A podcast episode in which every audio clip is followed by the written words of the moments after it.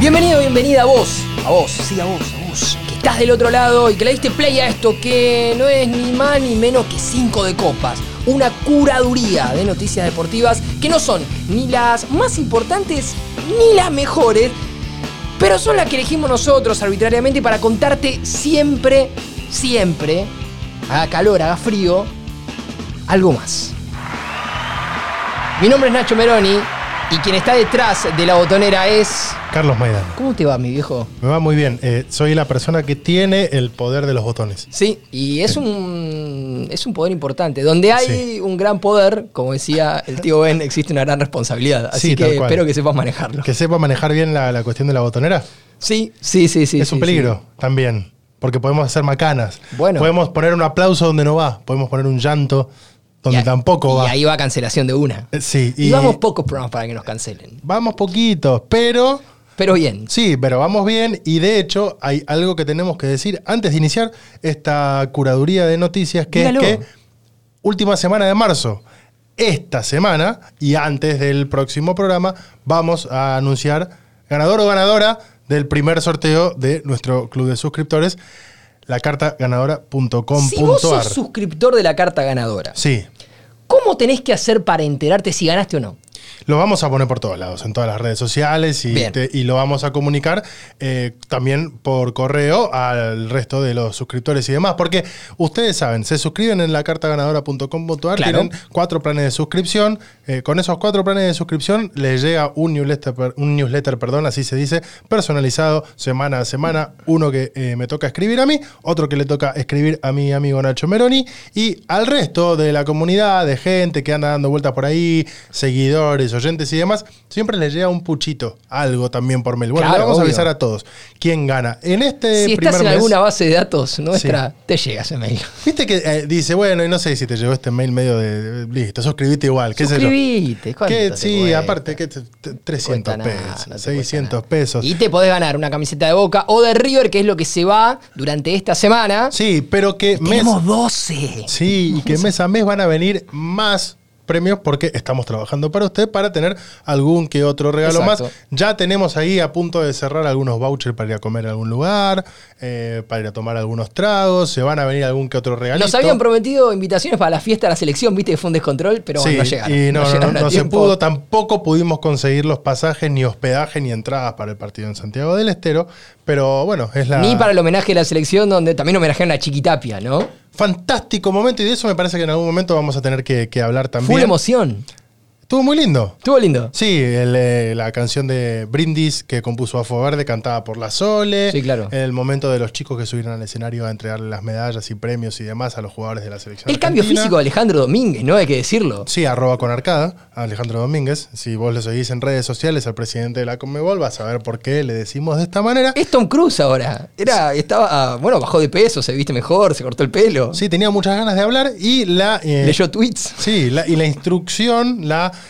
eh, como si fuera un caballero templario, como si fuera de la orden del rey Arturo, eh, la entrega del bastón presidencial del mundo. Eso me volvió loco. A Lionel Andrés eh, Messi. Eso fue espectacular. Sí, que para mí es o es el bastón presidencial del universo o es el sable láser de Maestro Jedi. Fue corte Caballero Jedi, total. Sí, tipo. Sí, Eh, ¿De qué color sí, sí, sería el sable de Messi? Para mí celeste. Celeste, obvio. Porque Pero- pero Argentina. claro, pero claro. Porque uno, yo en un momento pensaba, bueno, verde como el maestro Skywalker, pero no, no, no tiene que ser No, celeste. No, tiene que ser celeste. A lo sumo, dorado. Debería ser celeste y blanco, pero bueno, vamos a meter una magia que no existe. Pero Eh, te imaginas. Una, una pequeña y, y- y breve pregunta, pausa, antes de adentrarnos en lo que nos compete. Viste que Disney Tenemos ya, muchas noticias. sí. Disney ya inventó el sable láser. ¿Ya está? Ya está, el otro día lo mostraron. Bueno, ya pues- hay un sable láser real. Bien. Sí, quiero. Lo Obvio, necesito. Si lo pueden mandar. Arroba Disney, Carlitos Maidana, Nacho Meroni. Si nos envían dos, prometemos que si nos envían un tercero también lo regalamos. Bueno, y si mandan uno, veremos, pero no importa, manden. Algo Manden, manden. hacemos. Todos los miércoles sale 5 de copas. Todos los miércoles tenemos varias noticias. Sí. Y hay situaciones y noticias que se van concatenando porque de repente pasa algo, sí, una semana y tiene consecuencias en la semana siguiente. Y la semana pasada hablamos mucho de un personaje en particular, de Antonio Conte. Sí, claro. Del entrenador Hombre bien. italiano, del cual incluso mencionamos su audio, no lo vamos a escuchar entero, pero vamos a poner un ratito de cómo era el, el audio justamente de Antonio Conte, el cual propició el enojo. Explotó. Sí, con sus compañeros eh, dirigidos en el Tottenham. Sí, y, co- y con me el money. You understand? And not to be to find excuse and uh, don't have spirit or, Ese era el or tono. don't show the sense of Ahora se belonging empieza a calentar, mirá. Sí. or don't show uh, Y no encuentra las palabras. sense of responsibility because we Because- are showing this. Porque and estamos- uh, but for me, this is unacceptable. Para mí esto es For me. inaceptable. Para Mueve mí. las manos. Because mueve this is las the manos. first time Se empieza a calentar, mirá. in my career Es la to primera see vez en mi a situation carrera like this. ver una situación así. Es fantástico And el acento. until now, I wasn't able to change. Not to change. Las manos, but mueve las compare manos, levanta las season, manos. The situation went Situation? to become worst. La situación se puso peor. Se puso más picante. Sí. Y encima mete silencios, lo cual es Y bastante... mira a los periodistas. Sí. Ese es el Why? dato. Bah, ¿Por I don't know, qué? because they are used here. They are used here. Están acostumbrados. Don't play. Están acostumbrados a perder, les dijo. For, No juegan for por, something important. por nada importante. Acá empieza a romper todo. ¿eh? Sí. They don't play. No- no juegan. they don't want to play under pressure. No juegan They don't want to presión. play under stress. No quieren jugar con estrés. Ah, yeah. It's easy in this Es way. fácil. Claro, Tottenham. Tottenham story is this. Esta es la historia de 20 years Tottenham. that there is the owner and never won something. Ahí está. 20 Ahí está. años con este dueño y Ahí. nunca ganaron nada. Bueno, Vos te diste cuenta cómo se empieza a calentar y en un momento, para mí la cabeza le juega de una manera Sí. en la que dice, ahora voy a romper todo. Entonces dice, esto es el Tottenham. No juegan por nada, no hay ambición, no hay presión. no hay nada. 20 años con este dueño y no ganaron Sí. nada. Ya Esto, está. era, esto era lo que contábamos la semana pasada. Bueno, ¿qué sucedió? No habíamos escuchado el audio, está bueno. ¿Qué sucedió este domingo, ¿Qué pasó? 26 de marzo? Eh, Club Announcement Antonio Departs. Eh, Cuando vimos todos que el Tottenham había subido un posteo diciendo anuncio oficial, sí, comunicado oficial. Ustedes verán maduro, que si ¿no? siguen las redes sociales de los clubes, cada tanto hay algún comunicado oficial. Y en este caso, por supuesto, llegó un comunicado oficial del Tottenham Hotspur de la Premier League anunciando la salida de Antonio Conte. Podemos anunciar que nuestro entrenador principal, Antonio Conte, ha dejado el club y por sí. mutuo acuerdo. No. No, cada vez que eh, esto lo vamos a, a- a repetir, en realidad son secretos del periodismo. Eh, curso eh, breve y conciso a cargo de Nacho Meroni y Carlos Maidana. Un regalito para vos que estás del otro lado. Y que Cada- por ahí estás estudiando en TEA. Sí, o en Deportea, en Claro. tal caso. Cada vez que un club diga de que hay un común acuerdo para la salida de un técnico, es que lo echaron, maestro. Totalmente. Acaba de pasarnos a nosotros, digo nosotros porque nos señalan a nosotros dos como hinchas del Club Atlético Independiente hace muy poquito con la salida de Leandro Estilitano, Claro. que una hora antes de que el club anunciara una salida de común acuerdo, había dicho en conferencia, yo estoy con fuerza para seguir. Claro, exactamente. Nunca que es Hay- de común acuerdo, es de común Hay acuerdo. dos máximas en el periodismo deportivo, una es esa y la otra es que cuando escuchan a un periodista, generalmente a los cronistas que cubren clubes, diciendo, me dicen, me cuentan, se los dijo otro periodista. Exactamente. No es que hay una fuente que dijo, mira, yo te voy a contar algo. En un- se juntaron en un garage, en el garage del DOT, viste, bien oscuro, en el piso abajo donde está Kavak. Ahí se juntaron. Y le dijo, mira, yo te voy a decir algo, pero vos no me tenés que nombrar. Bueno, eh, pasa esto. No, mentira, No, se lo dijo el periodista del canal de al lado. Sí, eh, es así. En este caso, lo que dice el comunicado del Tottenham es que, bueno, guardan aprecio por la clasificación a la Champions League en la primera temporada de Antonio Conte, le agradecen por su contribución y le desean, le desean lo mejor para su futuro. Eh, Christian Stellini eh, va a ser quien se haga cargo del equipo para el resto de la temporada, con Ryan Mason como asistente principal. Acá hay algo que es interesante también para contar eh, en relación a cómo eh, ve el fútbol inglés al entrenador, que tiene diferencias con cómo lo vemos nosotros en el fútbol argentino Claro. al entrenador y que yo creo que la situación más parecida a un entrenador en la Premier League es lo que se vivió con Marcelo Gallardo en River. Totalmente. En el, Es como un gran gestor. Sí, en el fútbol inglés el entrenador principal es el manager. Es eh, considerado como el manager del club. De hecho, ustedes lo van a escuchar a los jugadores o a los dirigentes o a los periodistas referirse no como coach eh, cuando hablen de Guardiola, cuando hablen de Klopp, cuando hablen de Ten Hag, sino como de manager o de boss, en todo caso. Porque incluso tienen armada una estructura tal en el fútbol inglés que no el caso quizás de Klopp o Guardiola, que son muy del campo de juego, pero sí de entrenadores de cultura inglesa que son más de oficina. que de campo de juego. Sí, los entrenamientos semanales generalmente son manejados por su cuerpo técnico, bajan al campo de juego los jueves o los viernes para Sí. la práctica de pelota parada. Eso era más de los entrenadores más grandes, como Sí. Ferguson, Como, sí, por caso. Busby, como. eh, No tanto. Klopp, no tanto Guardiola, pero sí, pero sí estos últimos tienen toda la potestad de las decisiones futbolísticas.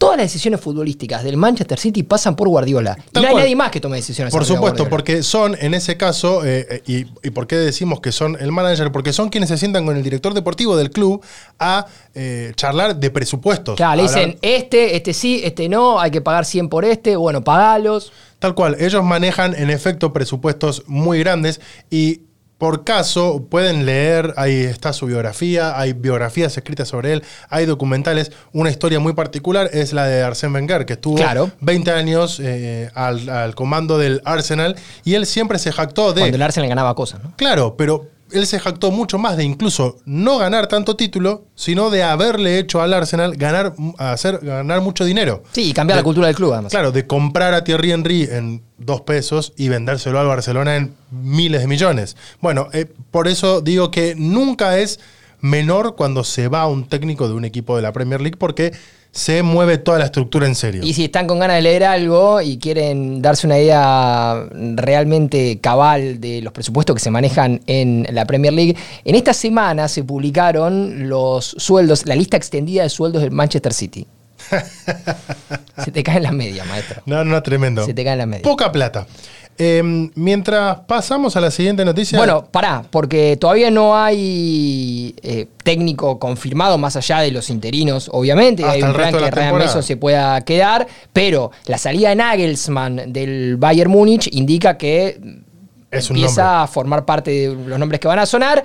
Y siempre que Tottenham se ha quedado sin técnico desde su salida, vuelve a sonar Pochettino, obviamente. Como va a pasar cuando en algún momento, como le pasó a Boca durante muchos años después de Bianchi, cada vez que se quedaba sin técnico, suena Bianchi, como le pasa Independiente cada vez que está sin técnico con Ariel Golan, como le va a pasar en lo algún llevó momento a River con cada Gallardo. vez con Gallardo. Pochettino lo llevó a la final de la Champions al Tottenham, ¿no? Sí. Al Tottenham lo llevó a la final de la Champions, así que obviamente cada vez que se quedan sin técnico lo llaman. Por Che, ¿no supuesto. ¿Estás para? Eh, esta es una noticia un poco más, si se quiere, densa. Te voy a pedir un mate mientras tanto, porque Dale, te, sí, claro. te he venido que viniste con el mate. Eh, y que tiene que ver con, con el caso de, de Lía Thomas. Yo te contaba que de esto habíamos hablado en la anterior gestión. Eh, hay muchos oyentes de este, del otro lado que tienen que ver y que han seguido eh, lo que fue nuestro día, que también se grababa en estos estudios. en Claro, vos sos como esos ministros que se mantuvieron, ¿no? Hubo cambio de gobierno, pero el ministro se mantuvo. Como pasó con Lino Barañao en su momento. claro, que después fue medio Dortray, ¿no? Sí, bueno, Jugó, bueno, bueno. jugó un poquito para Claro, los ahí lados. está. Eh, ¿qué, qué había pasado con Lía Thomas y cuál era su caso? Ella compitió en Estados Unidos en una competencia de natación eh, y es una nadadora transgénero. Sí. Cuando ganó, lo que sucedió fue que las eh, restantes ganadoras de la carrera, digamos las que le seguían en, en- en la lista, la segunda, la tercera y la cuarta, armaron un podio aparte. Para dejarla como excluida, como diciendo, bueno, que ella corrió acá, nadó acá, pero no tiene nada que ver. Eh, y a raíz de esto se suscitaron un montón de discusiones, por supuesto, porque qué había pasado con la carrera de Elia Thomas, que durante toda su adolescencia ella había competido como hombre, nunca le había tocado ganar nada. La primera carrera oficial que la hace eh, ya eh, con, su, con el género con el cual se autopercibe, eh, la gana. Y entonces se discutían un montón de situaciones sobre la cuestión biológica, ah, sobre la cuestión deportiva, sobre la competitividad y demás. Em, ¿Qué es lo que sucedió ahora y por qué lo traemos de nuevo? La ¿Qué pasó? Fe- la Federación Mundial de Atletismo se anunció esta semana, no dejará competir a atletas trans que pasen por la pubertad masculina y esto va a ocurrir a partir del 31 de marzo de este año. Para ningún tipo de competición que puntúen para el ranking mundial a ningún atleta transgénero que haya pasado por la pubertad masculina. Esto no es solamente para la natación, sino para cualquier eh, deporte de atletismo. Así que eh, Sí, a ver, viene, viene a dar, si se quiere, una respuesta a una cuestión que en su momento había sido muy picante. Es, eso que vos contás, la, la situación de Lía Thomas, me acuerdo que tuvo muchísimo rebote. Obviamente hoy por hoy las redes sociales son como una especie de termómetro de la, la indignación o, si se quiere, el apoyo de, de- de muchos sectores. Y en ese momento había estado muy virulenta la cosa en, en Sí. las, en las redes sociales. Y obviamente después había tenido un correlato en medios, en, en la discusión, en, en diferentes ámbitos. Pero fue casi te diría que un, un mojón importante, como un punto bisagra que genera esta respuesta, pero que yo dudo que sea la última respuesta. No creo, porque aparte, digamos, estamos en un mundo en el cual el dinamismo eh, te obliga a en todo momento estar revisando situaciones, decisiones y demás. El presidente de World Athletics, que es el, el organismo que nuclea todo lo que es el atletismo internacional, Sebastián Coe, declaró y oficializó que a partir de este jueves 31 de marzo no se va a permitir participar en ninguna competición que puntúe para el ranking mundial a ningún atleta transgénero que haya pasado por la pubertad masculina. Agregó que se va a crear además un grupo de trabajo para seguir investigando las directrices de, elegibilidad, de perdón, así se dice, de los transexuales. Y tiene que ver con esto que vos decías. No vamos a decir que no para siempre. Me parece que lo que está haciendo en este caso la eh, World Athletics es tomarse un tiempo. Sí, parar un poco la pelota. Parar Parar, un un poco la la, pelota. pelota. porque se les venía un quilombo grande, que era el de, bueno, hay que tomar una decisión sobre esto. Y lo que suele no suceder. tienen hoy, creo yo, Las herramientas las necesarias. herramientas ni la información necesaria. Porque ¿qué es lo que sucede con esto que vos decís de las redes sociales? Eh, hay una necesidad de urgencia de parte de un montón de personas con eh, establecer sentencias de bien o mal. Totalmente. Y en efecto, me parece que la discusión se debe dar en la mayor eh, argumentación posible desde todos los lados, como para poder definir, no sé si una cuestión de un criterio sobre qué está bien o qué está mal, sino establecer un criterio al fin de cuentas. Sí, y la, acá la cuestión complicada es que los casos son particulares. No todos los casos son iguales, no hay una vara que mida todos los casos de una manera similar. Obviamente todavía se están descubriendo un montón de cosas, entonces yo entiendo que esta decisión tiene más que ver con esto que decíamos antes, parar la pelota y decir, bueno, hoy la situación es esta, nos vamos a tomar tiempo para seguir trabajando sobre el tema y seguramente en, en- en el próximo tiempo, en los próximos años va a haber un cambio. Sebastián Coe reconoció que la identidad que World Athletics no dispone hoy de datos suficientes para hacer un análisis Es exhaustivo de la situación, ya que no ha habido mujeres trans que hayan competido en competiciones, pero matizando que se prefiere priorizar el criterio de igualdad e integridad sobre el de inclusión y añade que no quieren quilombo, maestro. Sí, añade No que su decisión quilombo. está guiada por el principio general de proteger la categoría femenina. Va a ser un tema que va a ser interesante de seguirle el hilo Sí, conforme pasen los meses, conforme lleguen también los embates de los sectores mucho más eh, álgidos, si se quiere, a la hora de protestar y, eh, bueno, entender hacia dónde va la decisión, en este caso, del mayor organismo que nuclea a los atletas. Veremos si también esto tiene algún correlato o no en alguna decisión complementaria, contraria o que confirme que pueda tener el Comité Olímpico Internacional en algún momento. Cambiemos de tema. Sí, Yo te hago una pregunta. dos, si querés. ¿Cómo te imaginas la vida de un futbolista Mejor que la mía. del Manchester City, del Manchester United, del PSG o del Bayern Múnich cuando no se está entrenando? Eh, hace muy poquito y para hablar siempre de la selección argentina, porque recordemos que estamos en el país actual campeón del mundo de fútbol masculino. Sí, y que sigue recibiendo homenajes, que sigue recibiendo homenajes. Eh, había. Todos los días hay un homenaje. Se hizo viral una entrevista hace no mucho con Alexis McAllister, donde dijo que en realidad su vida es bastante aburrida. Bueno. Porque eh, entrena y después va a la casa y no tiene mucho que hacer. Bueno, por ahí va la cosa. Porque hay una especie de idealización muy común que tiene que ver con que la vida del futbolista es espectacular por fuera de los entrenamientos. Y obviamente, cuando tenés 15 millones de ceros en la cuenta bancaria, seguramente es mejor que el que está laburando y Sí. peleando por el mango para darle comer a los hijos.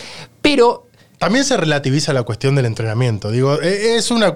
el- sobre todo de los deportistas de élite, ni hablar de los futbolistas, ¿no? Pero digo, de todos los deportistas en este caso, el nivel de entrenamiento que tienen son. Sí, seis, y las necesidades de preparación, ocho horas por día. las dietas, el, la- el descanso y todas las cuestiones que tienen que hacer para rendir al máximo nivel. Bueno, tampoco vamos a decir que la vida de un futbolista profesional es un embole o es un garrón o no la compraríamos porque no sería así. Claro, si, tal cual. si el Manchester City me quiere ofrecer un lugar suplente, Sí. tercer suplente, puedo, puedo ir, pero no va a pasar. ¿De qué, de qué te tendría Ahora, que llamar? el- eh, de cualquier cosa. Para jugar de dos. Un minuto. En la, un minuto en la Copa de la Liga. ¿Viste cuando necesitan comer tiempo? Que van por el noven- minuto 97, porque ahora se- viste que se adicionan Sí. 7, 8 minutos. Cuando en el 96 quieren hacer un cambio. yo- Ah, pues, hay, hay yo colegas. levanto la mano y me paro ahí. Hay colegas que han jugado menos de eso y han hecho carrera han eh, hecho en carrera, televisión. han hecho carrera. Bueno, ahí está. Eh, habló Alfonso Davis, lateral del Bayern Múnich. Hablamos del Bayern hace un rato. Lo limpió a Nagelsmann, lo trajo a Tuchel. Y Alfonso Davis es tal vez uno de los mejores laterales del mundo. Ahí con Cancelo, para mí, mano a mano, están dos de los tres mejores. Él suele hacer transmisiones en Twitch. Sí, ¿sí? Muestra cuando juega al FIFA o algún otro juego. como Nico Taliafico. Como Nico Tagliafico. Qué hombre de bien. Otro de los mejores laterales del Qué mundo. hombre de bien, por favor. Em, bueno, habló Alfonso y en un momento, a diferencia de otras transmisiones, se puso a hablar un poquito de cómo es su vida por fuera de, de los campos de entrenamiento. Y uno se imagina eventos de marca, fiestas, autos caros, eh, digo, la vida que muchas veces nos ha mostrado Mayweather en el boxeo. Bueno, nada que ver. Alfonso Davis dijo, nada que ver. Es muy preocupante no tener nada que hacer, sobre todo cuando todos tus amigos tienen trabajo. Claro. La vida como futbolista profesional es genial para estar relajado, para disfrutar, pero después del entrenamiento no hay nada que hacer.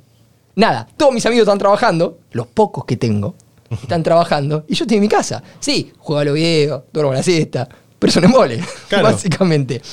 Eh, recordemos, a ver, eh, eh, Alfonso Davis es un futbolista que tiene una historia de vida particular.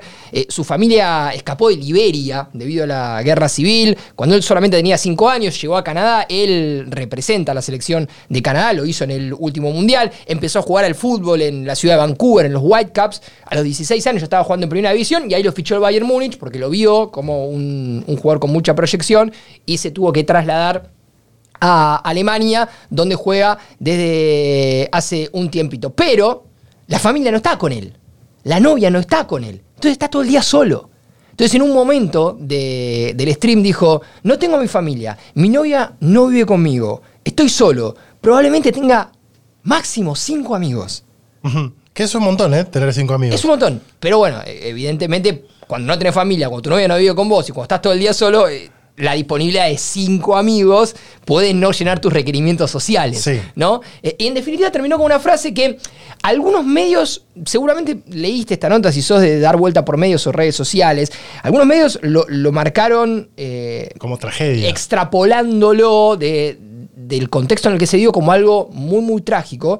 Eh, no fue tan así, obviamente nosotros vimos el video, él medio que lo hice riéndose, lo que no quita que no lo sienta, eh, pero le bajó un poco el tono. La frase fue, soy un perdedor popular. Pero lo dijo riéndose. Lo digo riéndose, pero cuando vos escuchás de un lateral de uno de los 3, 4 mejores equipos del mundo, multimillonario, eh, que está considerado uno de los mejores en su puesto, decir soy un perdedor popular, por lo menos te para las antenas. Sí. Por lo menos te hace pensar que hay algo atrás de toda esa idealización que tenemos de la vida de un futbolista profesional, que no decimos que no esté, no decimos que no haya fiestas, no decimos que no haya eventos de marca, no decimos que haya autos caros, porque de hecho a los jugadores del Bayern les regalan un auto en cada arranque de temporada, no tienen que pagar nada, la nafta, tal vez no. Pero bueno, hay algo ahí atrás que no se suele ver de la vida de los futbolistas y bueno, el, el amigo Alfonso Davis lo, lo puso ahí en palabras en su cuenta de Twitch. Síganlo. Si anda necesitado de gente. jugando al FIFA. Si anda necesitado de Sí. gente que le haga compañía, nosotros muy amablemente eh, nos ofrecemos para ir a grabar cinco de copas desde su casa. Desde Múnich, desde Bavaria, que nos mande dos pasajes. No solo el resto lo manejamos nosotros. De hecho, podemos parar en su casa, no tenemos problema. No. Podemos parar en su casa, nos manda dos pasajes y listo. Hacemos un par de ediciones ahí, lo vamos a bancar con la camiseta, partido. Ahora se viene el Clásiker contra Claro. el Dortmund el sábado que Te viene. muy bien con el alemán, ¿eh? Primero de abril. Es lo único que sé y alguna canción de Hosen, no mucho más que eso. Pero lindo partido, es el primero contra el segundo, el mejor partido que nos puede regalar la Bundesliga. Así que bueno, qué sé yo. Selección argentina, dijimos, ¿no? Muchachos, Selección, muchachos. Eh, Chiquitapia. Chiquitapia, Lionel Messi y demás. Pero en este caso no vamos a hablar de Chiquitapia, Lionel Messi, pero sí de alguien que estuvo en eh, todos estos homenajes. ¿Nene salteño? No tampoco, pero muy, muy, muy simpático ese nene Sí. y muy emocionante ¿Cómo todo lo lloraba que Enzo dijo. Fernández? Por favor, Scaloni también, qué, Sí. qué hombre. Pero el llanto de Enzo Fernández me, me dio, ¿viste? Sí, como- Novela con- Andrea del Boca. con onda, goja. Con goja. Esa era la palabra. palabra. Em, no la encontraba. En esa fiesta y también en la fiesta que se hizo para homenajear a Leonel Andrés Messi y que por fin y por primera vez el predio que la AFA posee en Ezeiza ahora va a tener un nombre y se va a llamar Pedro. Pedro. Predio Lionel Andrés Pedro Messi. Pascal. Pedro Pascal. También se O- podría homenaje. llamar. Homenaje. Merecido. Predio Lionel Andrés Messi. Em, Que hay un quilombo ahí, porque el pedo se llamaba Julio Humberto Grondona sí. y le borraron el nombre de Grondona. y Sí. Pusieron Lionel Andrés Messi. Y algunos ex grondonistas, o grondonistas todavía, salieron a tirar alguna bombita. Salieron a tirar Sí. alguna bombita. ¿No? Pero entre todos estos Es para otro homenajes, momento. Sí, mientras estaban haciendo estos homenajes, pudimos ver a varios exjugadores de la selección argentina. Se me ocurre Mariano Andújar, estaba Fernando Gago, estaba Chiquito Romero, Marcos Rojo, Maxi Rodríguez y Javier Macherano. Que hoy es un misterio qué va a pasar con Javier Macherano porque después de lo que fue el fracaso en el Panamericano, que no clasificó a la Claro. selección argentina Sí, sí, al sí. Mundial Sub-20, él mismo dijo que no se sentía de ánimos como para continuar en la selección argentina. Hace muy poquito se lo preguntaron a Lionel Scaroni, dijo él en conferencia de prensa que le gustaría que Mascherano siga, pero que también respetaba las decisiones individuales, en este caso de el ex mediocampista de River, del West Ham, de la selección argentina, del Barcelona. Y en. AFA dijeron, no me quiero comer este quilombo ahora. No, Va- vamos a hablarlo más adelante. Más adelante. Más adelante. Pero hay una chance. Pero, De que la selección argentina Sub-20, que no clasificó al Mundial, lo juegue. claro, ¿por qué en AFA te dicen vamos a hablarlo más adelante? Porque la sub-20 no tenía ningún compromiso relevante en el calendario por mucho tiempo. Entonces, no rompa la bola, Machirano, estamos con los muchachos. Eh, vemos después. Sin embargo, corre en riesgo que se realice el Mundial Sub-20 en Indonesia y Argentina recogió el guante viendo de que hay quilombo, se agachó, vio un guante en el piso, lo recogió, no era del Dibu y dijo, acá estoy, yo lo puedo organizar. Me acordé del capítulo de Los Simpsons, ¿viste? Cuando el alcalde Diamante le dice a Homero, ¿cuánto tiempo tardaría en llenar de alcohol la ciudad nuevamente después de la prohibición? Y dijo, no, yo ya no estoy en esa. Y, y el Tony el Gordo le dice, cinco minutos. Esto es lo mismo. Indonesia dijo, no sé si vamos a organizar el Mundial y apareció Argentina y dijo, yo te lo organizo, rey. ¿Qué es lo que pasó? Primero, a ver, el Mundial se tiene que realizar, debería jugarse entre el 20 de mayo y el 11 de junio. No Ya, falta ya. nada, muy poquito. Eh, hubo muchas manifestaciones desde Indonesia sobre la participación de Israel en el certamen de Israel. Eh, primero fue la población que, se manifestó en contra de la participación de, Israel. Eh, hay algo no menor. La gran mayoría de los casi 300 millones de habitantes que hay en Indonesia son musulmanes. Entonces, de ahí se puede empezar a explicar por qué el, enojo o la bronca con la participación de Israel. Pero en los últimos días, el gobernador de Bali, Wayan Koster, eh, creemos que se pronuncia de esta manera. la Creemos, verdad. no, no sabemos. No le pregunté- Indonesio, tampoco sabemos si se dice indonesio. exactamente a- al bueno de Wayan, pidió que se vetara la participación de Israel debido a que Indonesia apoya diplomáticamente la causa palestina. Eh, bueno, a partir de ahí se pudieron dar un montón de situaciones, sobre todo de eh, índole diplomático, que hacen que hoy no esté confirmada la realización del Mundial en Indonesia. Sí, por lo pronto se suspendió el sorteo. Sí. Eso es, es lo primero. Lo más interesante fue que todo esto generó un quilombo grande y salió a hablar quién? El presidente de Indonesia, ¿no? Tenía que hablar el presidente que se llama Joko Widodo. y en vez de traer claridad, la complicó más porque en conferencia de prensa dijo, la verdad, nosotros organizamos el Mundial. Nos propusimos como organizadores. Pero cuando nos propusimos, no sabíamos que iba a jugar Israel. Pero es una posibilidad, maestro, Claro. Israel. O sea, está participando y puede calificar y demás. No, no, nosotros no sabíamos que iba a jugar Israel. Y, entonces, No es ¿qué un equipo que viene de la luna. Lo dijo el presidente esto. Sí. Bueno, a raíz de, de esta situación se suspendió el sorteo, como bien decía Nacho. La FIFA emitió, no, no emitió ningún comunicado, pero en off dijeron, bueno, todavía se está evaluando, van a ser horas claves, y ahí apareció la AFA. Dijo, miren que si hay quilombo allá, nosotros podemos organizar el Mundial Sub-20.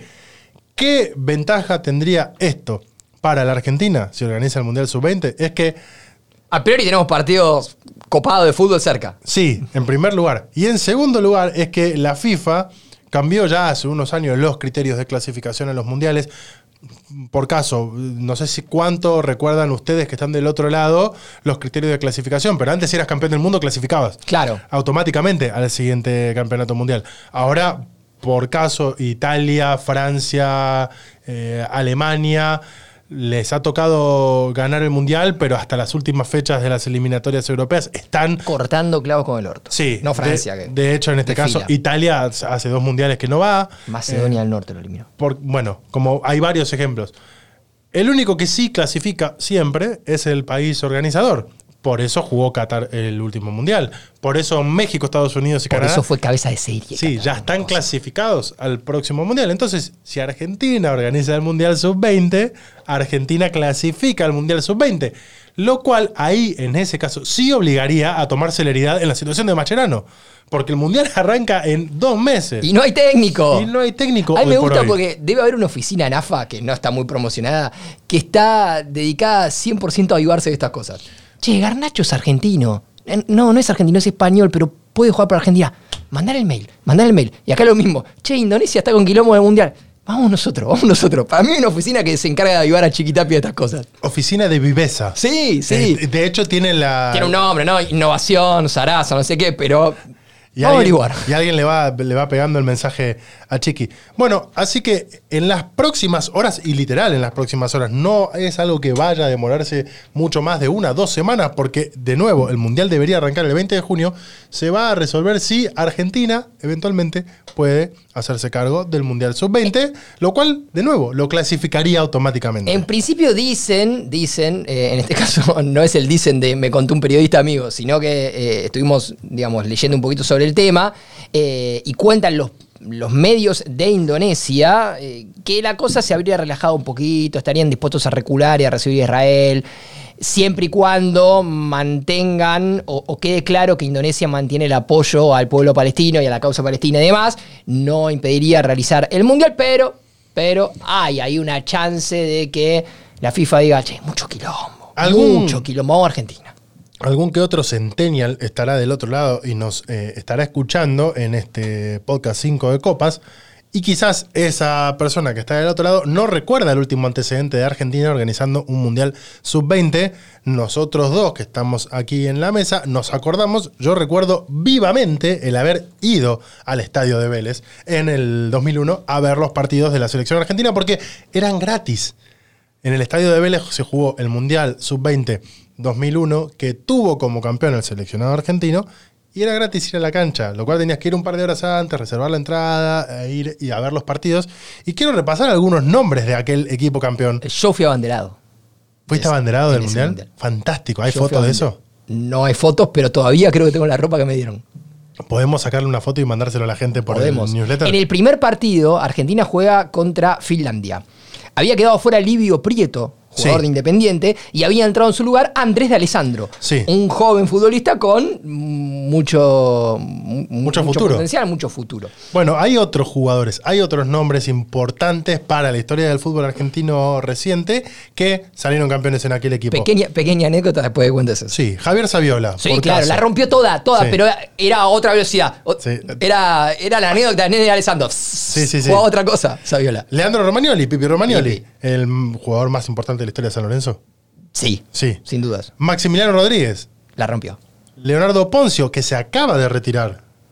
Eh, Willy Caballero, Willy Caballero. eh, era el arquero Germán Lux, estaba también en el arco. Eh, Mundial en el que se rompió Chori, Chori Domínguez. Domínguez, Sí. que se, en la, justamente en un partido contra Francia. Contra Francia, ¿En exacto. la semifinal o cuartos de final? No, cuarto de, eh, cuartos, cuarto de final. Sí, eh, Fabricio Colocini. Estaba. Diego Coloto, Ariel. Coloto. Bueno, eh, un montón de jugadores. eh, el Pollo Herrera en, el, en la delantera. Totalmente. Sí, que es el, el que tenés que googlear para saber quién era, porque el resto los conoces. Primer partido Argentina jugó contra Finlandia, como te decía. Sí. A mí me tocó entrar con la bandera de Finlandia.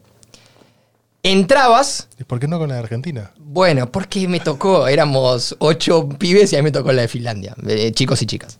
Eh, y cuando entrabas, salías por el lugar, digamos, más alejado respecto a donde vos tenías que estar. O sea, entrabas al campo de juego y te ibas para la derecha casi al, al banderín del córner. Los jugadores tenían que cantar el himno mirando a su bandera. Entonces, para que te hagas una idea, nosotros estábamos cerca de uno de los arcos con la bandera mirando a los jugadores de Finlandia y camino donde nosotros teníamos que salir estaba la bandera argentina y el plantel argentino. ¿No? Es decir, que nosotros virtualmente nos íbamos a chocar con los jugadores argentinos en algún momento, porque ellos estaban con una campera y para, para jugar el partido se sacaban la campera, le- se la daban al utilero cerca del banco de suplentes y volvían a entrar al campo de juego. Yo era un niño muy fanático del fútbol. Claro. Muy fanático del fútbol. Y era la primera vez que tenían los jugadores cerca.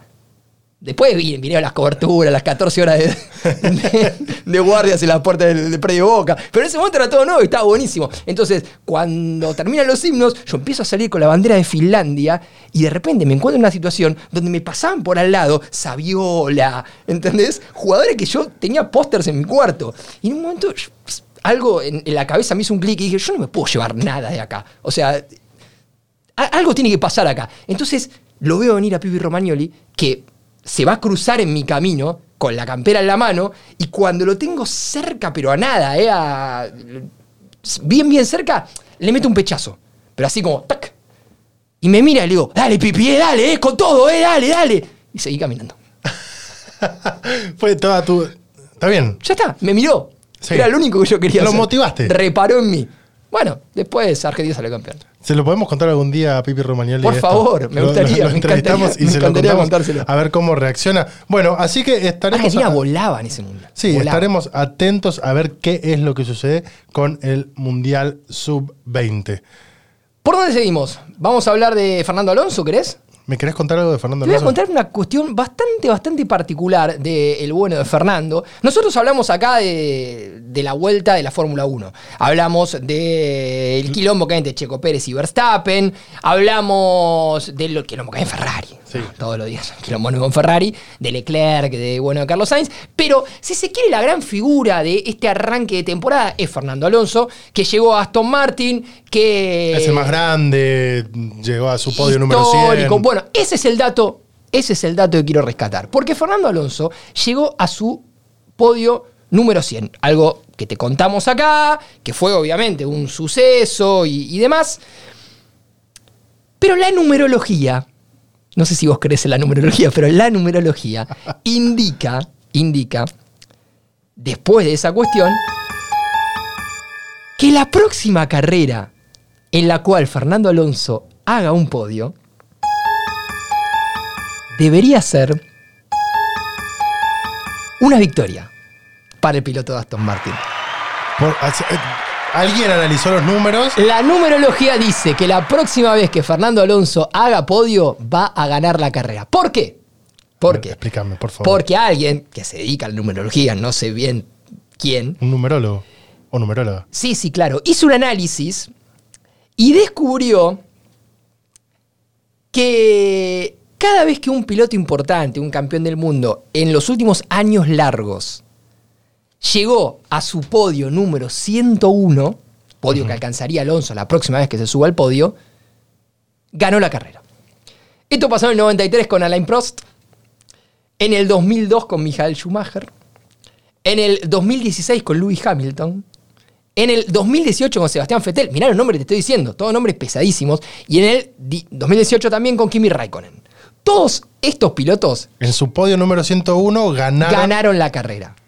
O sea que cuando llegue Fernando Alonso. Es decir, que la próxima vez que Fernando Alonso haga podio, según la numerología, puede ser el- la próxima carrera, el Gran Premio de Australia, o puede ser, vaya uno a saber, dentro de 5 o 6 carreras, debería, debería, según los números, ganar la carrera. Parece como la publicidad que se vio antes del Mundial que rescataba coincidencias, Coincidencias. entre el Mundial 86 y el Mundial 2022. Bueno, pero no fue bien. Y le fue bien. No fue bien. a la postre terminó ganando el torneo.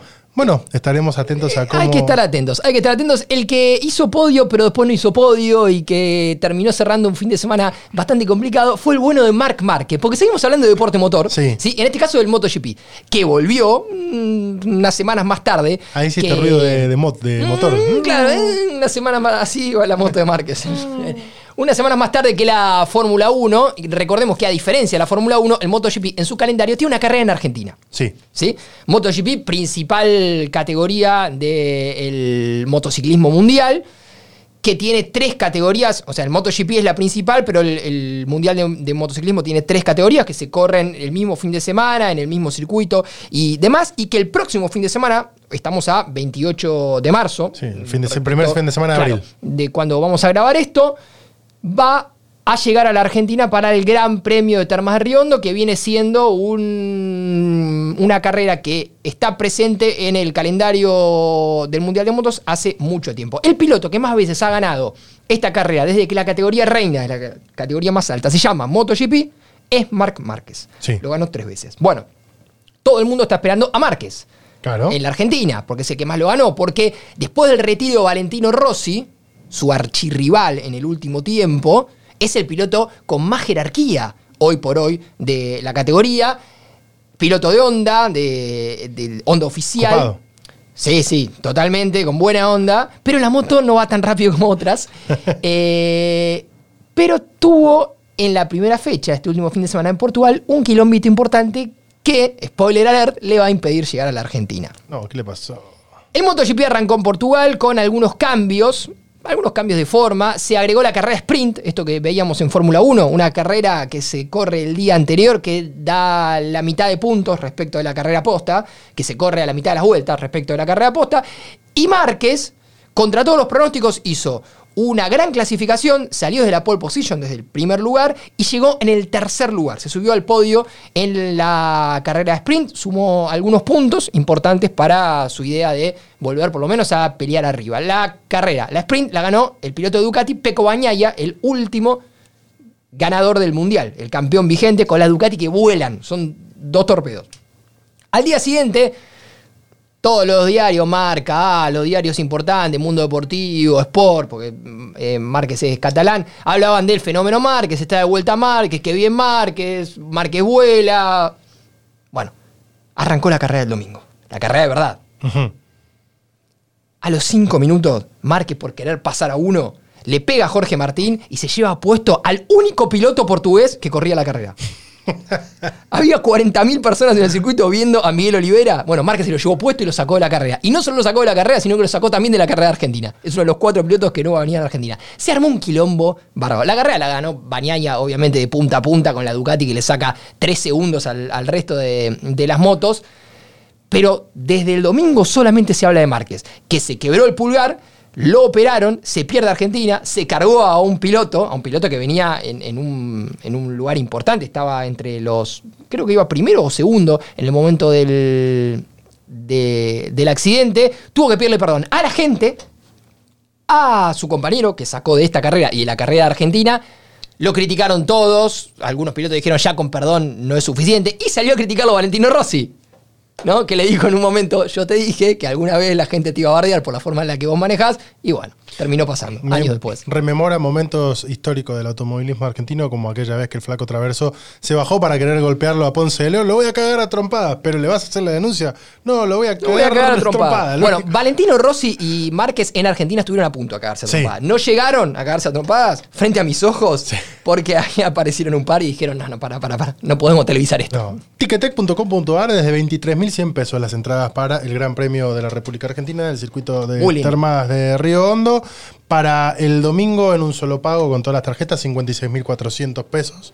Eh, Además más está bueno porque la ciudad de Termas se, se viste de, motociclismo. No, se llena y es un lindo lugar para ir a. Vas a la plaza una noche o dos noches antes del Gran Premio, hay toda gente con motos gigantes, Sí. haciendo ruido, Escuchando papo. escuchando papo, sí. Ponen riff. Totalmente. A todo, a todo Gustavo culo. Morea es como si fuera, si llegara Anthony Kiddis, ¿no? Sí, que va a venir a la Argentina y que acaban de agregar otra fecha. Nos veremos todos allí en noviembre viendo a Red Hot Chili Peppers.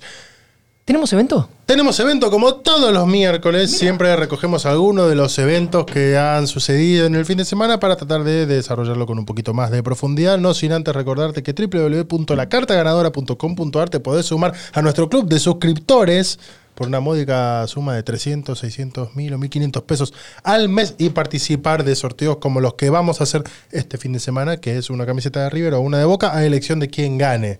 Si sos de Boca te llevará la de Boca, si sos de River te llevará la de River. Y si sos de San Martín de San Juan, bueno, no sé, se la regalás a alguien o la pones en Marketplace, como Sí, siempre claro, digo. obviamente. Y la haces plata.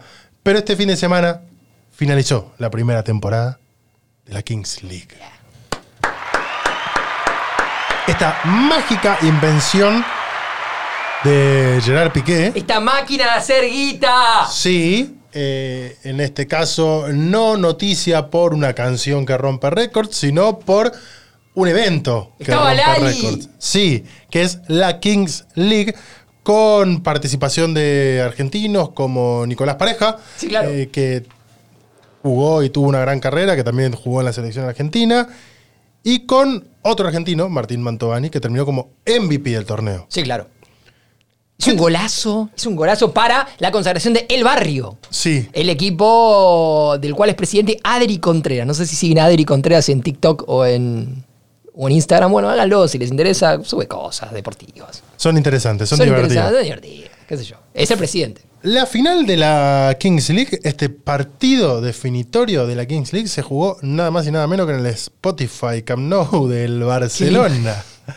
92.522 personas asistieron a la final de, yo creo, un evento que llegó para quedarse, porque por lo menos pisó fuerte en la primera temporada. Llegó para quedarse y para expandirse. Sí, Y porque... lo, y lo grande que debe ser el Camp Nou, que vos veías las imágenes y parecía medio vacío. Había 90.000 personas. Sí, eh, una breve anécdota. Yo fui hace no mucho a la- al Santiago Bernabéu a uno de los partidos por Copa del Rey contra el Levante que en ese momento Gigante. dirigía eh, Mauricio Pellegrino. Sí, claro. Era el partido de los últimos 15 años que menos gente había ido al Santiago Bernabéu. Las entradas estaban muy baratas, las saqué a 7 euros en el mismo día. Y era el partido con menos gente en los últimos 15 años. Y No vos lo, veías, los ojos. vos lo veías vacío al Santiago Bernabéu. Y cuando muestran en la pantalla cuánta gente había, había 82 mil personas. Digo, ¿cómo, cómo está vacío esto? Y hay 82 mil personas. Bueno, esto pasaba con el Camp Nou en este certamen de fútbol 7, que es fútbol, pero es un poquito más. Porque no es solo fútbol, sino que es una especie de videojuego que se está dando en vivo. Sí, lo explicamos. Cartas eh, Magic. ¿Qué fue en el primer programa o en el Sí, piloto? en el la- piloto. algunas reglas. Tiran Eh, un dado en sí, algún momento. fantástico. Tienen que estar los presidentes a patear un penal. Como se transmite, se transmite por eh, las plataformas de streaming, por Twitch claro. y demás. Y que tuvo en vivo. a El Barrio ganando por 3 a 0 a Aniquiladores FX en el partido definitorio. Eh, la verdad es que eh, hay un montón de cosas para decir más allá de lo que es justamente el, el propio evento deportivo. Pero entre todas las cosas que sucedieron fue la confirmación por parte del propio Gerard Piqué de que la Kings League se franquicia. O sea que a partir de ahora Y sí, maestro. la Kings League, que tanto lío armó en España, que él llegó a que el propio Javier Tebas, presidente de la liga, se enojara porque de repente 92.500 personas en el Camp Nou y transmisiones de 2, 3 millones de personas tienen bastante más rating que Levante Elche. Elche que acaba de contratar al inefable Sebastián Becasese, por ejemplo. Beca. Sí.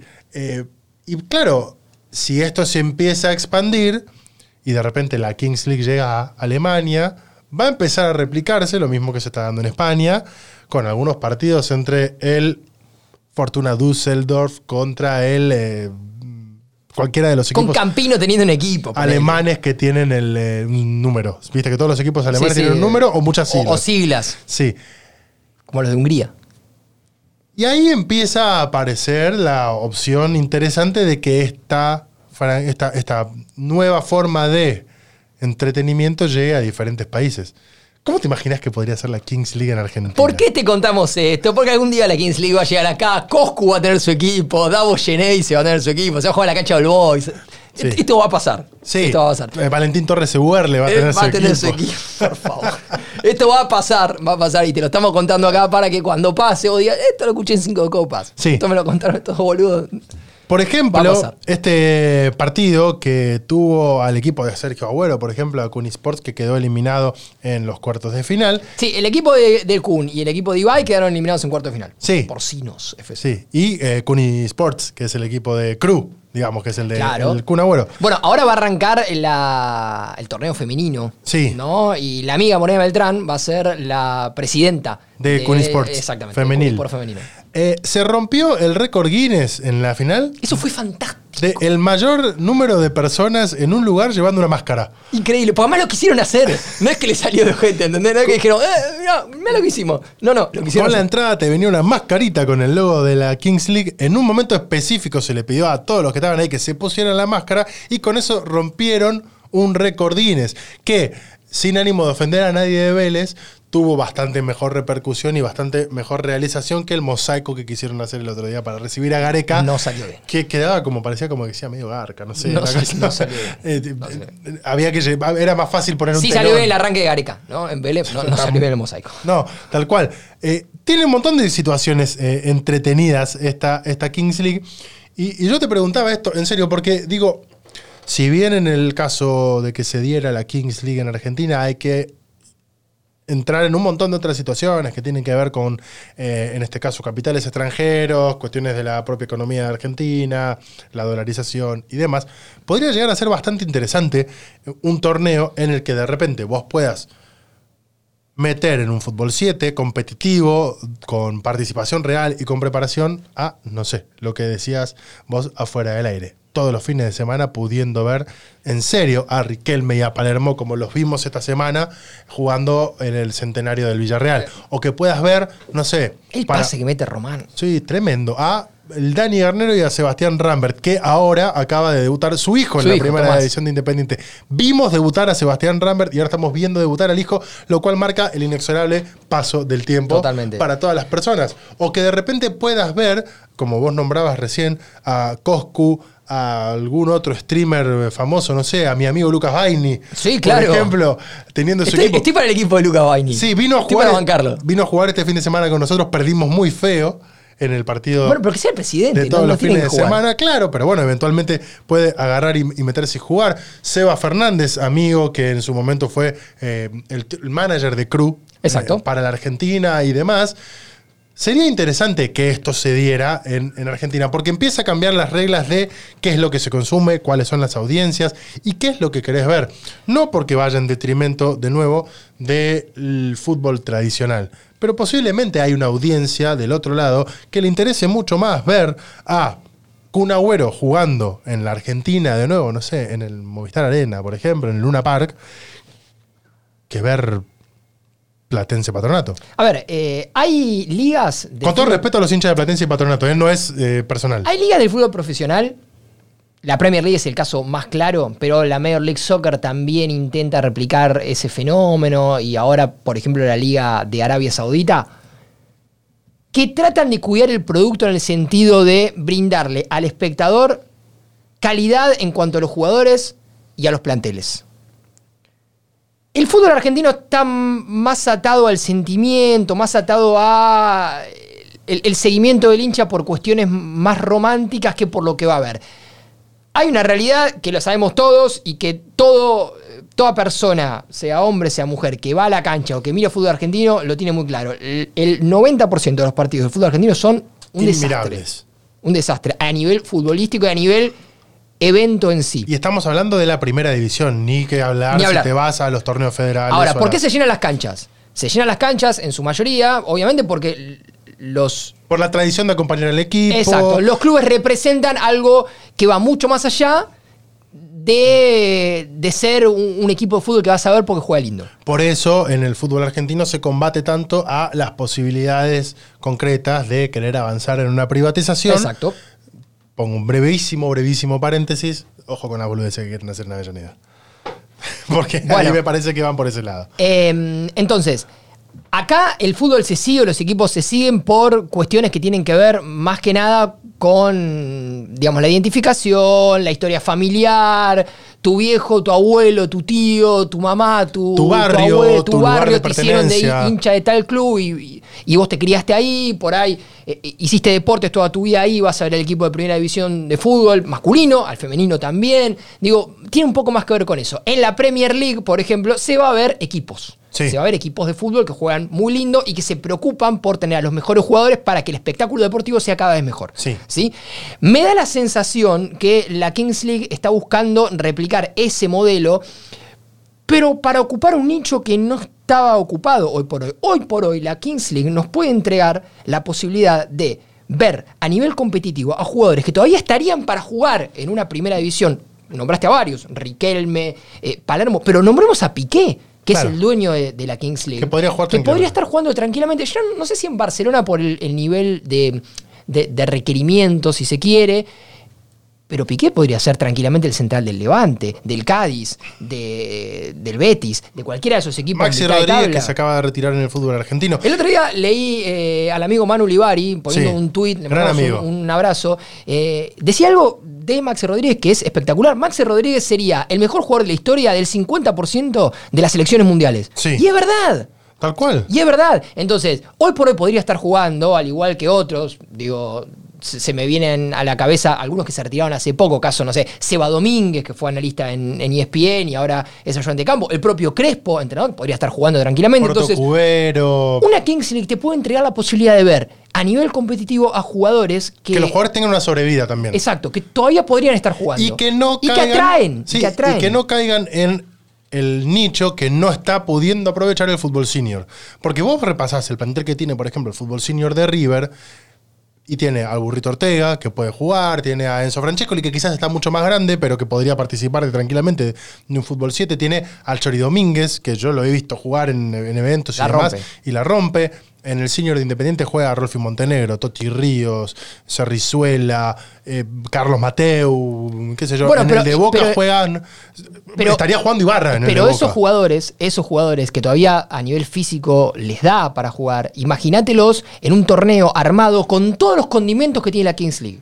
Claro, Porque también los condimentos hacen que se vea el torneo. tal cual, que tiene que, que estas Toda cuestiones esta de- boluda de las tarjetas, de que van al Camp Nou a hacer la final, de que se transmite vía Twitch, de que los presidentes están ahí, de que el dado de la gente que, que tiran el dado para ver qué sale. Toda esta boludez tiene un público captado. Tal cual. Y si a ese público que captás a través de todo esto, le das a Riquelme metiendo pases en cortada, le das a el Kun Agüero haciendo goles, Sí. le das a Pal- le, le das de nuevo el, el nexo Palermo Riquelme En una Guillermo, cancha, sí. ponele. Tal cual. Le das al hincha de Independiente, a Garnero, le das al hincha de Racing, a Diego Milito. Sí. Le das a Pipi Romagnoli, al hincha de San Lorenzo. A ver, es un éxito asegurado. Tal cual. No, no puede irte mal. 2,02 millones de espectadores de media tuvo la final, 2.16 millones de pico en la final de la Kings League, sumando los números de todas las plataformas de streaming como Twitch, eh, TikTok y las cuentas oficiales de cada uno de los presidentes. Esto es según los datos de la plataforma TV Top de España. Las semifinales estuvieron en 1.5 millones de personas y lograron los 2 millones en su minuto de oro. Los cuartos tuvieron 600 mil usuarios de media y unos máximos rondando los 800 mil. Tremendo Las número. cifras de la final superan incluso las que se consiguieron durante el partido de porcinos en el que jugó Ronaldinho, que había tenido más de 1.97 millones de personas de media y 2.12 de pico eh, en ese momento. En Twitch, la liga creada por Cosmos es la cuenta con más espectadores de media en el mundo. En marzo, con 279.037. Auronplay, t- por ejemplo, tiene 120.271 de audiencia media. Es el segundo en la plataforma, según, en este caso, datos de eh, Twitch Tracker. Datos que te dan la pauta de que esto que recién arrancó y es la primera temporada y acaba de terminar y que cuando se anunció algunos lo miraban de reojo, me parece que llegó para quedarse, para expandirse y para cada vez ser algo más grande. A priori me parece que se viene en Brasil. Va a ser el primer país sudamericano que, que lo tenga. Ya hubo en- durante la final un- una presentación que tuvo a Neymar en el medio y que. Y yo me imagino que esto, podría, viene que esto podría expandirse incluso a otros deportes también, porque mm, ¿qué te dice que de repente Hay un. Piqué con la visión de negocio no arma esto para exjugadores de la NBA?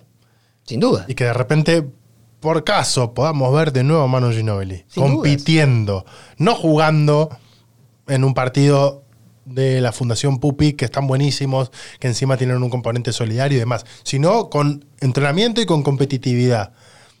Hay un nicho que hace años no está correctamente explotado en lo que tiene que ver con esta sobrevida de la que vos hablabas de los futbolistas profesionales. Porque el fútbol mantiene sus edades, si se quiere. Los jugadores debutan muy temprano y ya cerca de los 40 años Sí. no te da más para jugar en primera división. Es cierto que se ha, de, de 20 años a esta parte se ha estirado. Se ha estirado Antes la era carrera. Hasta los Se ha 32, esti- 33. Perfecto. Hoy hasta los 40. 37, 40 podés jugar.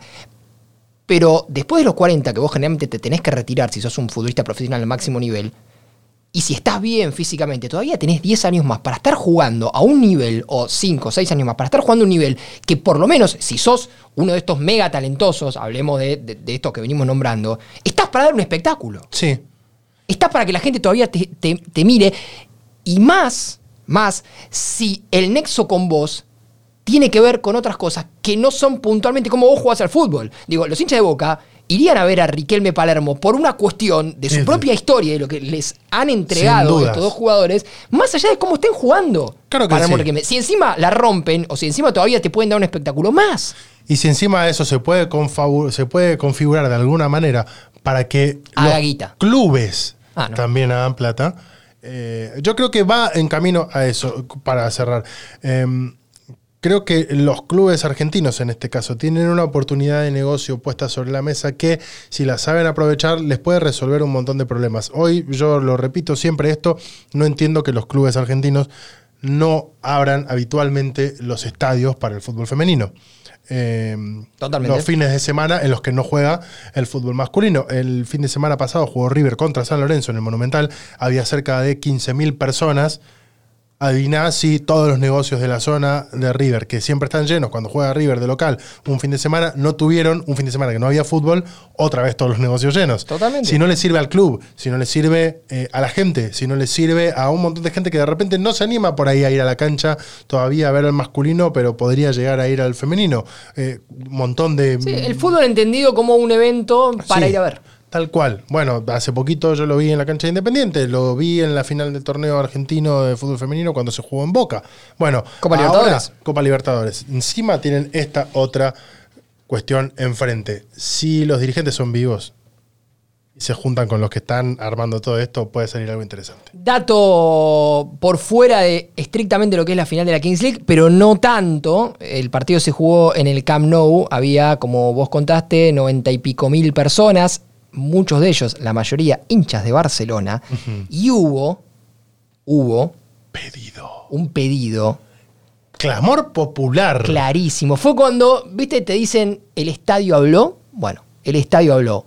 Y el homenaje a Leo Messi en tiempos en los que se está hablando de una posible vuelta porque Xavi lo habría pedido, fue categórico. Sí. Categórico. Entonces, ojo con esta cuestión. Porque esto parece una boludez, pero ojo con esta cuestión. Porque si el entorno de Messi y el propio Leo vieron, y yo estoy seguro que lo vieron, lo que pasó el otro día en el Camp Nou, Si lo vieron entre que apareció el nene de Salta y Sole cantó brindis, capaz que es ojo, ojo con que esto no termine siendo el último clavo para que vuelva. que cierra todo. Que dicho sea de paso, el Kun Agüero en esa misma transmisión dijo que no se imagina a Messi retirándose en otro lado, que no sea el Barcelona.